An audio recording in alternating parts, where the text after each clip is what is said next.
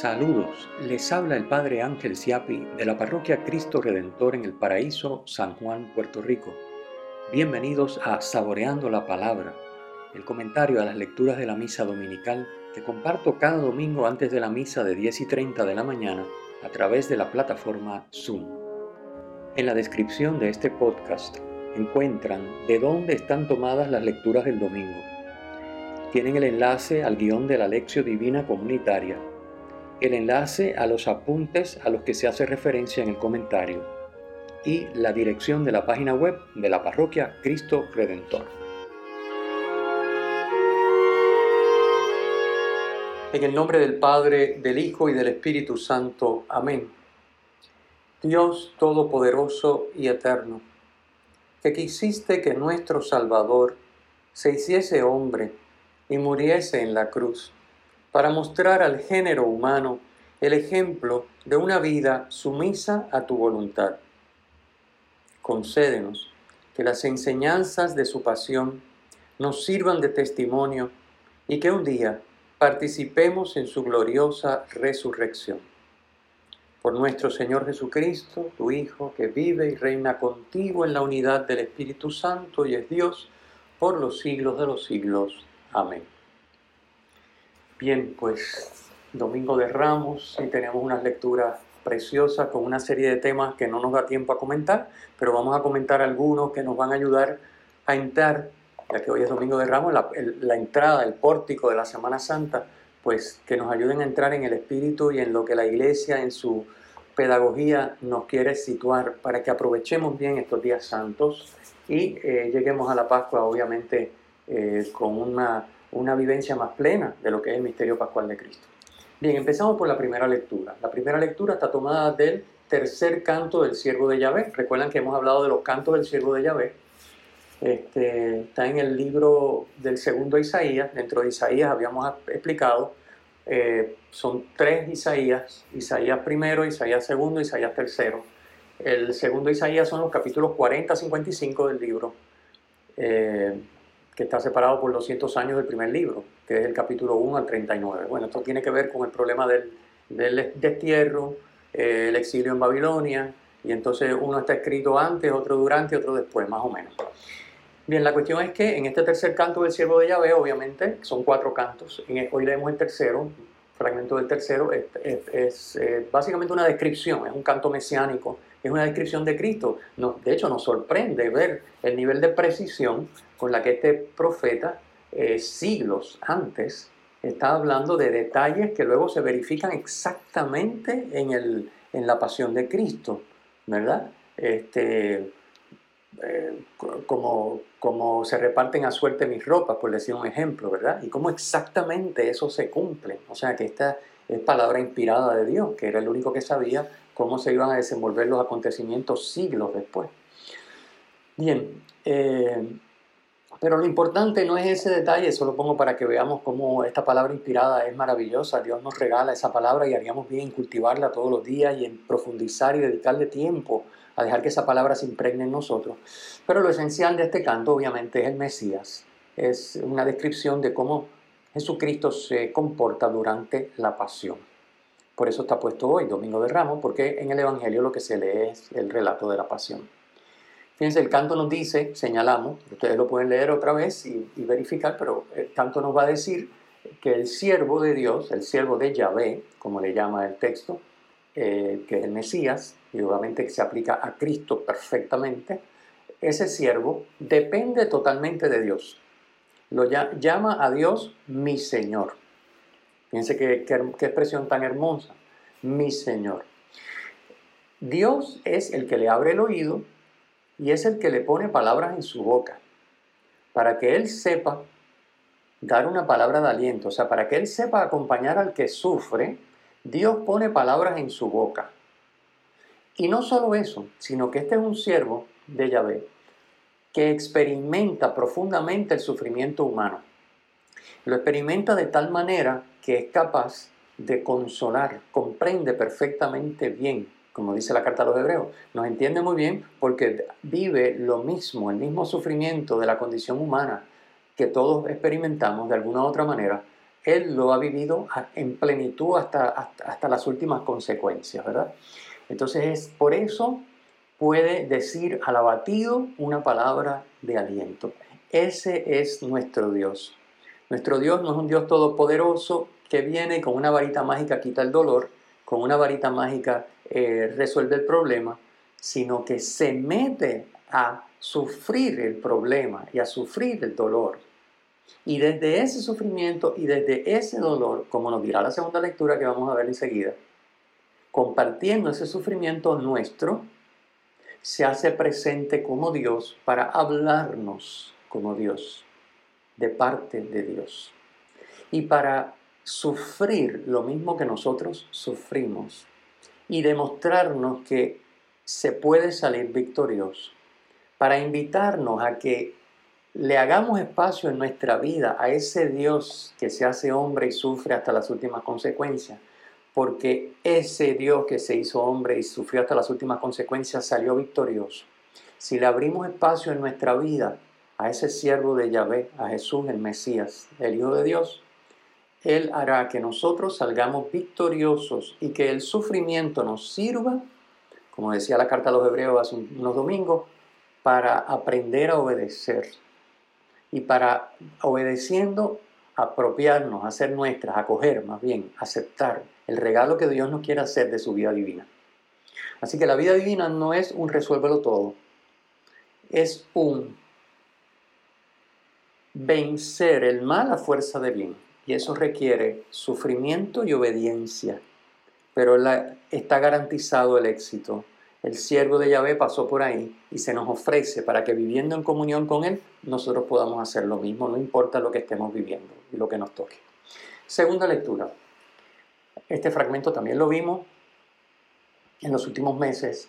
Eh, aparece muchas veces el fragmento del himno cristológico de Filipenses capítulo 2, la carta de San Pablo a los Filipenses. Es un antiguo himno litúrgico que canta el anonadamiento, la palabra griega es kenosis, y la exaltación de Cristo.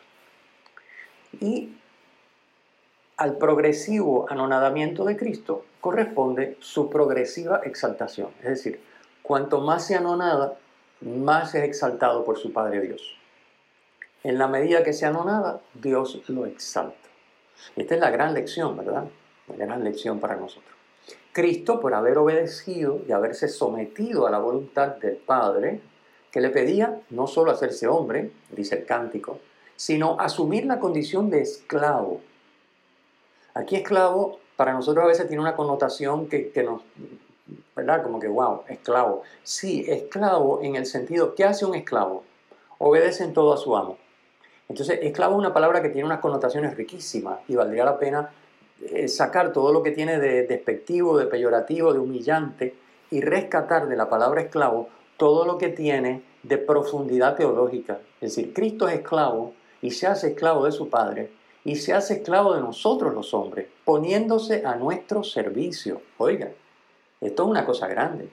O sea, el esclavo está al servicio incondicional de su amo. Cristo está al servicio incondicional de su Padre y porque está al servicio incondicional de su Padre, está al servicio incondicional de nosotros, sus hermanos. ¿Ok? Con todas sus consecuencias. Las consecuencias de estar al servicio nuestro, bueno, lo vamos a ver en el relato de la pasión. ¿Cuáles son las consecuencias de que Cristo se ponga al servicio nuestro, nos revele la verdad del Padre, nos muestre con palabras y con hechos el amor que Dios nos tiene?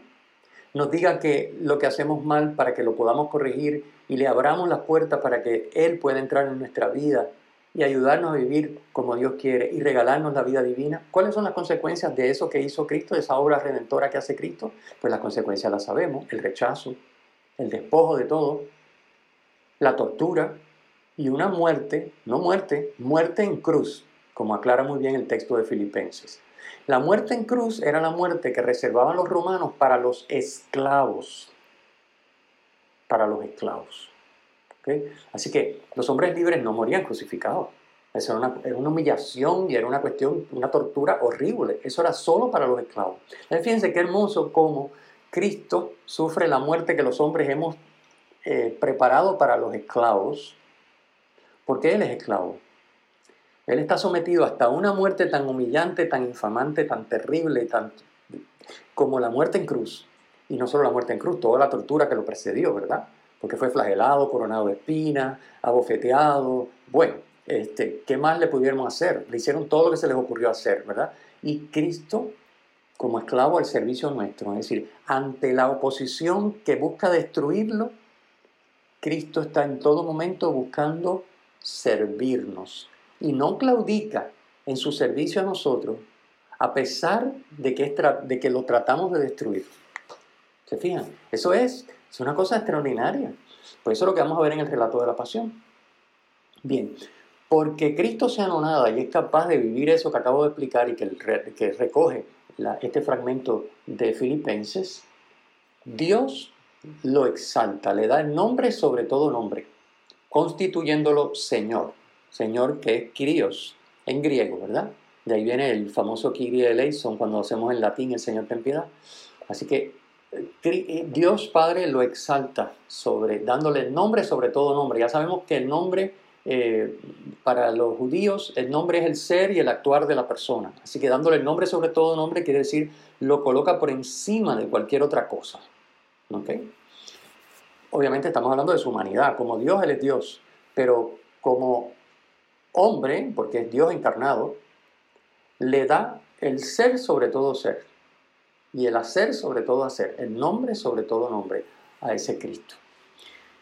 Bien, fíjense que es interesante que es el Padre que se lo da, no es Cristo el que se lo arrebata, no es Cristo el que se lo consigue, es Dios Padre el que se lo da. ¿Qué es lo que hace Cristo? Obedecer hasta la muerte y muerte en cruz.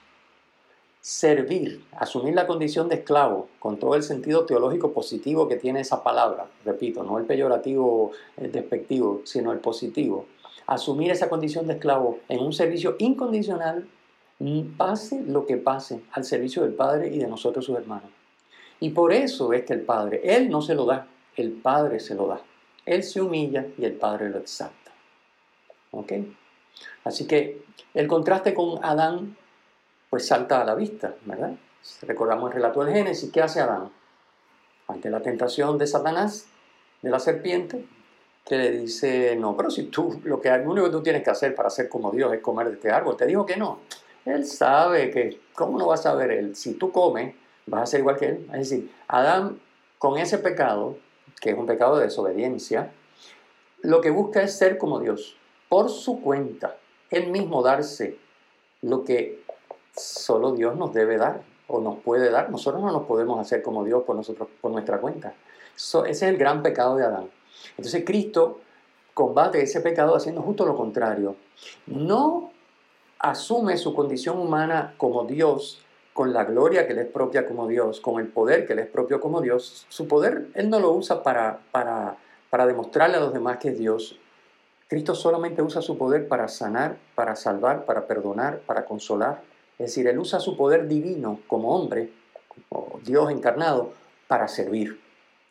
No lo usa para demostrar que Él es Dios y que es omnipotente.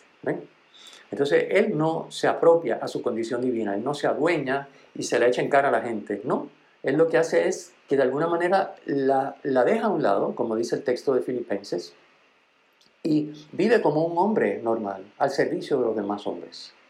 Entonces, porque Adán quiso arrebatársela a Dios, la condición divina, lo perdió todo. Porque Cristo no se aferró a su condición divina, él que sí era Dios, el Padre le dio el nombre sobre todo nombre. Y obviamente su condición divina nunca la pierde, pero su humanidad queda divinizada. Queda divinizada porque no se aferró a su divinidad. Aquí está. Así que eh, esto es hermosísimo y es el camino que la Semana Santa nos invita a recorrer. Es decir, ¿en qué estamos nosotros buscando ser más? ¿En qué estamos buscando nosotros apropiarnos para ser más, para poder más, para tener más. Cuando lo que debíamos estar es concentrando el 100% de nuestras energías en servir más, en ser más esclavos, como Cristo es esclavo.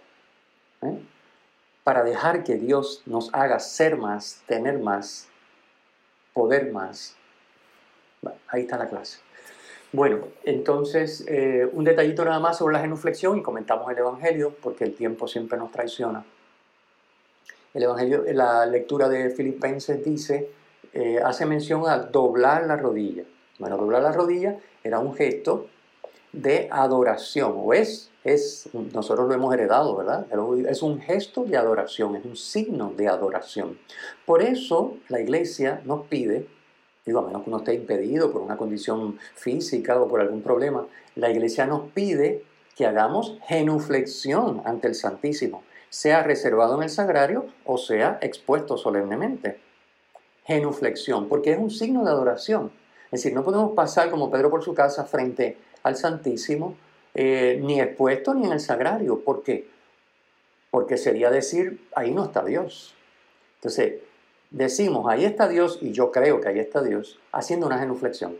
esto es bien importante. El texto hace mención a doblar la rodilla ante Cristo y dice que porque Cristo se humilló, el Padre lo exaltó de tal modo que ahora todo el mundo, toda la creación, todo lo que existe, va a doblar la rodilla, es decir, va a adorar a Cristo.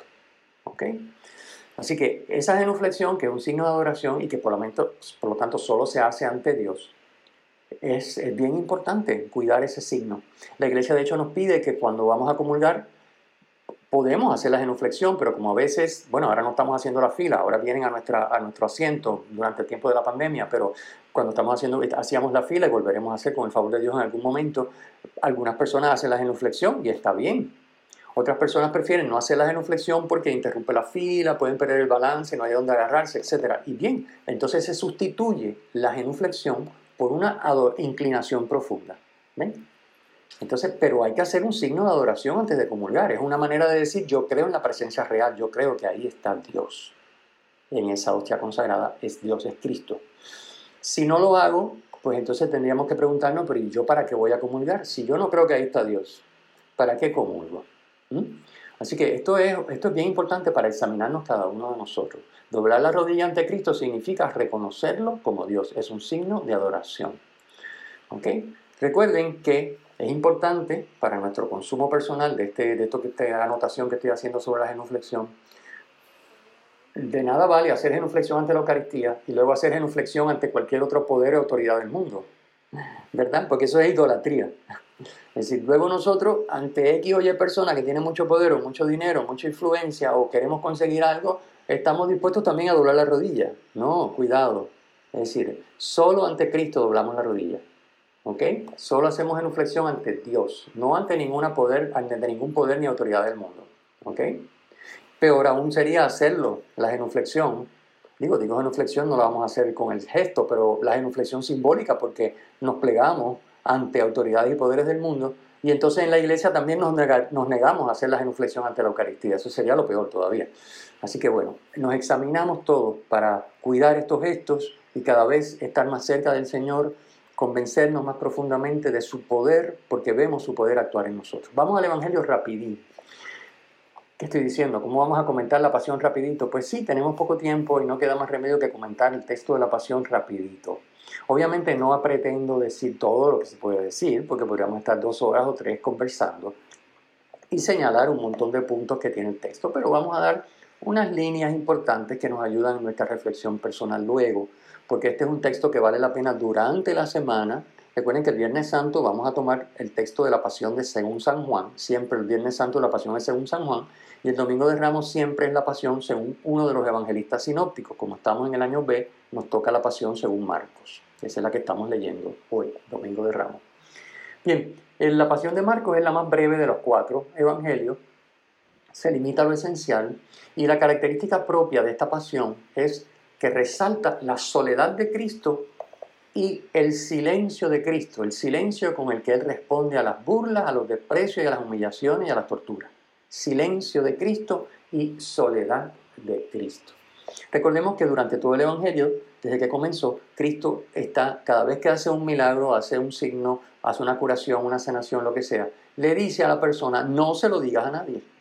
Es decir, no le digas ah, pero este es el Mesías porque hace milagros, porque cura, porque sana, porque expulsa demonios. No se lo digas a nadie. Recuerden que este secreto mesiánico, que es como se conoce este, este tema, eh, va, es, tiene como fin que no se malinterprete el mesianismo de Jesús como un mesianismo terreno. Porque, como él bien dice, mi reino no es de este mundo. Así que, pero claro, nosotros los seres humanos tenemos las miras tan cortas que enseguida vemos si viviera hoy en día sería lo mismo. Veríamos a Cristo hacer esas cosas y entonces nos vamos detrás de Él por lo que hace, no por lo que realmente está detrás de lo que hace, que es su divinidad y lo que nos quiere dar como Dios. Bueno, pues por eso Cristo impone ese silencio. Hablemos un poquito de la soledad. Si nos fijamos en el relato, nos damos cuenta de que todo el mundo abandona a Cristo. La multitud que aclama con los ramos, ¿verdad? Este, en el relato desaparece. Los discípulos que están con él hasta la última cena, una vez que lo prenden, desaparecen. Incluso Pedro, que se mantiene un poco más cerca y va a casa del sumo sacerdote, ¿qué es lo que hace? Lo traiciona, lo niega. Es decir, está cerca, pero no está cerca, porque lo niega. Incluso hasta el Padre parece que lo ha abandonado porque Cristo en la cruz dice, invocando las palabras del Salmo 22 o 21, según la numeración, Dios mío, Dios mío, ¿por qué me has abandonado? Son las palabras que pronuncia Cristo en la cruz.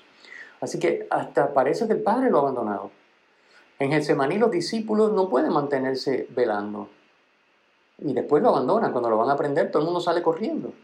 Incluso es curioso el, el, detalle que presenta Marcos, que no lo tiene más ningún evangelista, del muchacho que está siguiendo a Jesús, es decir, un seguidor de Jesús envuelto en una sábana, que cuando le quieren echar mano, como a Pedro, que lo quieren acusar de ser uno, eh, tú eres uno de los, de, de, los, de los galileos que andaban con él. ¿Qué hace? Se sacude. Dice, no, no, yo no, yo no tengo nada que ver, yo no lo conozco. Pues este muchacho es mismo, lo mismo que hace Pedro. Le echan mano y como está envuelto en una sábana, se suelta la sábana y sale corriendo desnudo. Es decir, es un, una, diríamos, es una escena plástica de lo que significa abandonar a Jesús. Seguirlo, pero cuando las cosas se ponen difíciles, abandonamos a Jesús. Mientras están en Sanedrín, Jesús está solo. Le están cayendo encima, le están buscando acusaciones falsas, lo están despreciando. Una vez que lo condenan a muerte, lo escupen, lo bofetean.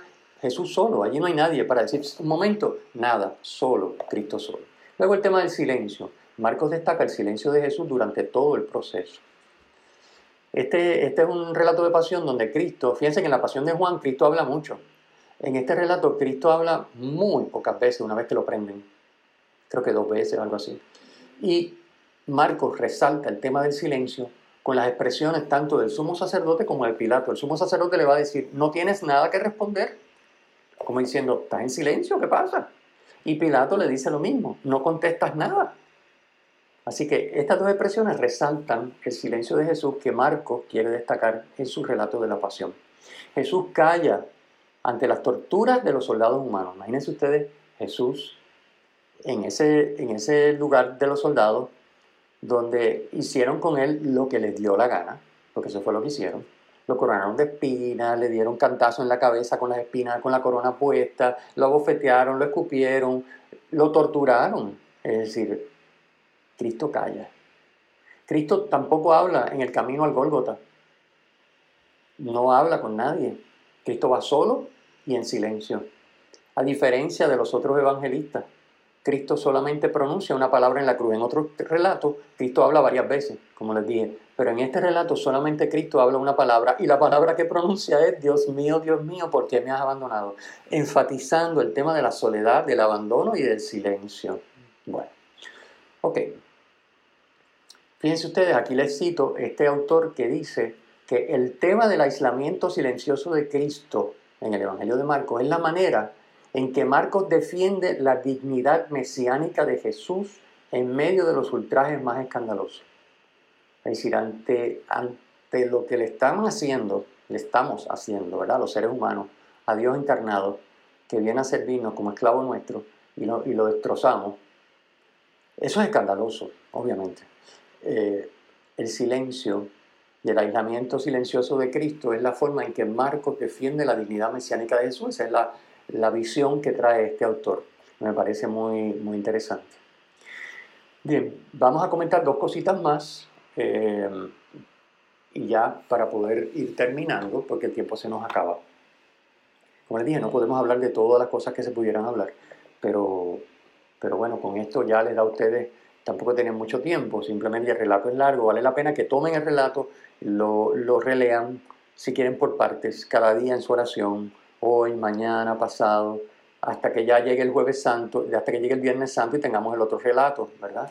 Este, vale la pena sacar un trocito y eh, dejarse impregnar, porque realmente es una cosa hermosísima que nos mueve a la devoción, nos mueve al agradecimiento. Como Jesús, siendo Dios, es capaz de hacer lo que hace por amor a nosotros. Es una cosa inconcebible. Eh, yo creo que ninguno de nosotros estaríamos dispuestos a hacer ni remotamente lo que Cristo hace. Eh, es decir, bueno, así que, bueno, hablemos un momentito del tema de la condena, que es muy interesante. Estos son temas interesantes que están incluidos en el relato, pero como no, no el relato no lo explica. Bueno, fíjense, el Sanedrín es el Tribunal Supremo de los Judíos. Ellos son los que sentencian a muerte a Jesús por blasfemo. ¿okay? El Sanedrín tiene poder para sentenciar a muerte, pero no tiene poder para ejecutar la sentencia. ¿Por qué? Pues obviamente eh, la que manda políticamente es, eh, Roma. Es decir, eh, los romanos son los que tienen el poder político y entonces, obviamente, los judíos no pueden matar a nadie, no pueden condenar a nadie a muerte. Pueden condenar, perdón, pero no pueden ejecutarlo si los romanos no lo aprueban. Por eso es que el Sanedrín tiene que salir corriendo y llevar, una vez que ya deciden que lo van a matar por blasfemo, tienen que salir corriendo y llevar a Jesús a donde Pilato, porque Pilato es el único que lo puede mandar a matar. Ellos quieren matarlo, pero ellos no lo pueden matar. Obviamente se busca un problema con Roma. Entonces, el único que lo puede mandar a matar es la autoridad romana, que está representada por Pilato. Entonces, eh, obviamente, si nos fijamos en el Sanedrín, es una condena religiosa por blasfemo. Eso es lo que ellos dicen. Obviamente Jesús no es blasfemo, pero ellos dicen que es blasfemo. Entonces, eh, la condena es religiosa. Pero cuando llega donde Pilato, imagínense ustedes, va a decirle a Pilato que lo condene por blasfemo. Pilato va a decir, mire, váyase a la casa ustedes y pónganse a hacer otra cosa. Entonces, para que eso no suceda, ellos manejan muy bien la situación, como nos damos cuenta en el relato, manejan eh, ese juego de intereses, a ver cómo ellos le, presentan el caso a Pilato para que Pilato diga que sí, lo mande a matar. Entonces, este, para que Pilato lo pueda sentenciar a morir, ellos no pueden hablarle de blasfemia, tienen que hablar de otras cosas. Entonces, por eso ellos cambian la acusación y dicen, este se hace pasar por rey de los judíos.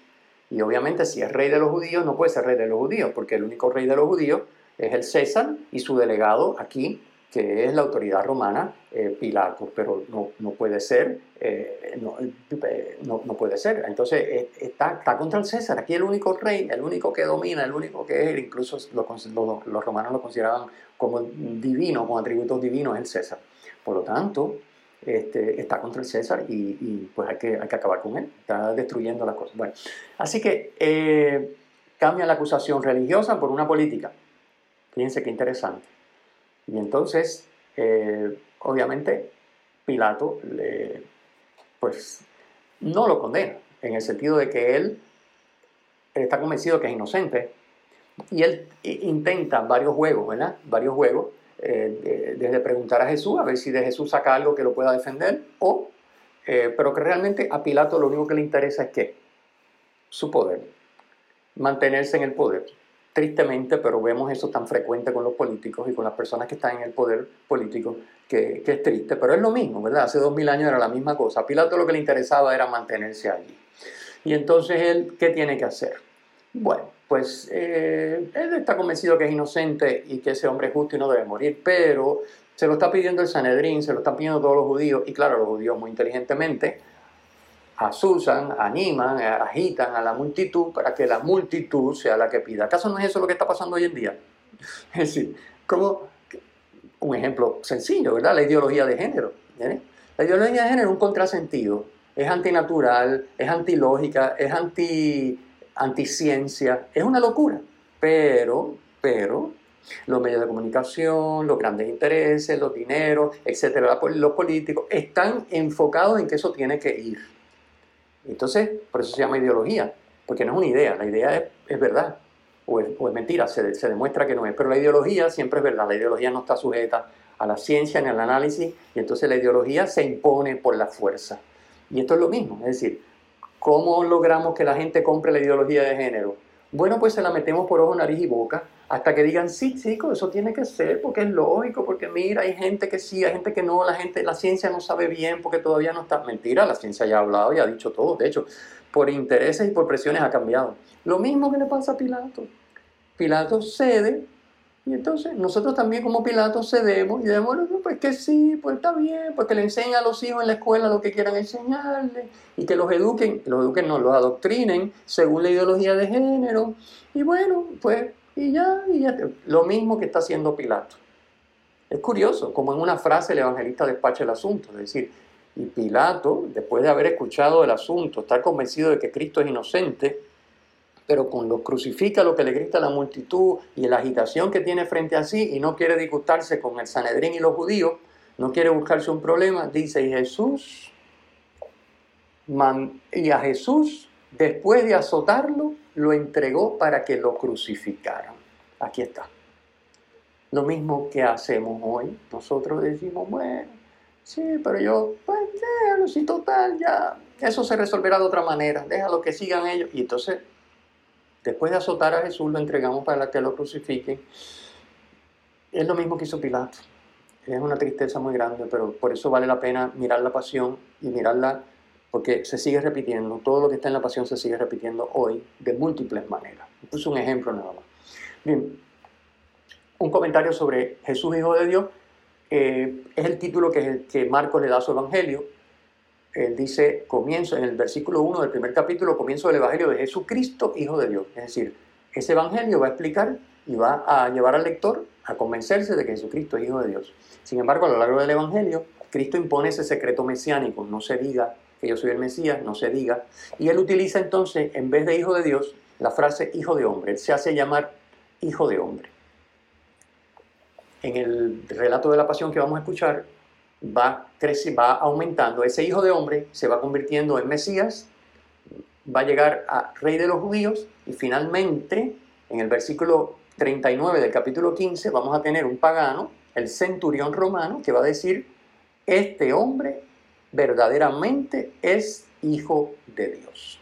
Así que es como el Evangelio nos va llevando a lo largo del Evangelio en silencio y cuando llega la pasión empieza a desdoblarse el tema del título de Jesús hasta que ya concluye en boca del pagano romano, es hijo de Dios. Así que es el gran mensaje de todo el Evangelio. Jesucristo es el Hijo de Dios, verdaderamente es el Hijo de Dios. Es la conclusión a la que llega el lector del Evangelio y que Marcos pone en boca de este centurión. Así que un detalle interesante también sobre el tema de Jesús como Hijo de Dios. Bien, pues terminamos. Vamos a cerrar porque nos hemos extendido un poquitito. El Señor esté con ustedes y con tu espíritu. Que la bendición de Dios Todopoderoso, Padre, Hijo y Espíritu Santo, descienda sobre ustedes y permanezca para siempre. Amén. Si te ha gustado este podcast, por favor usa el enlace para compartirlo con tus amigos.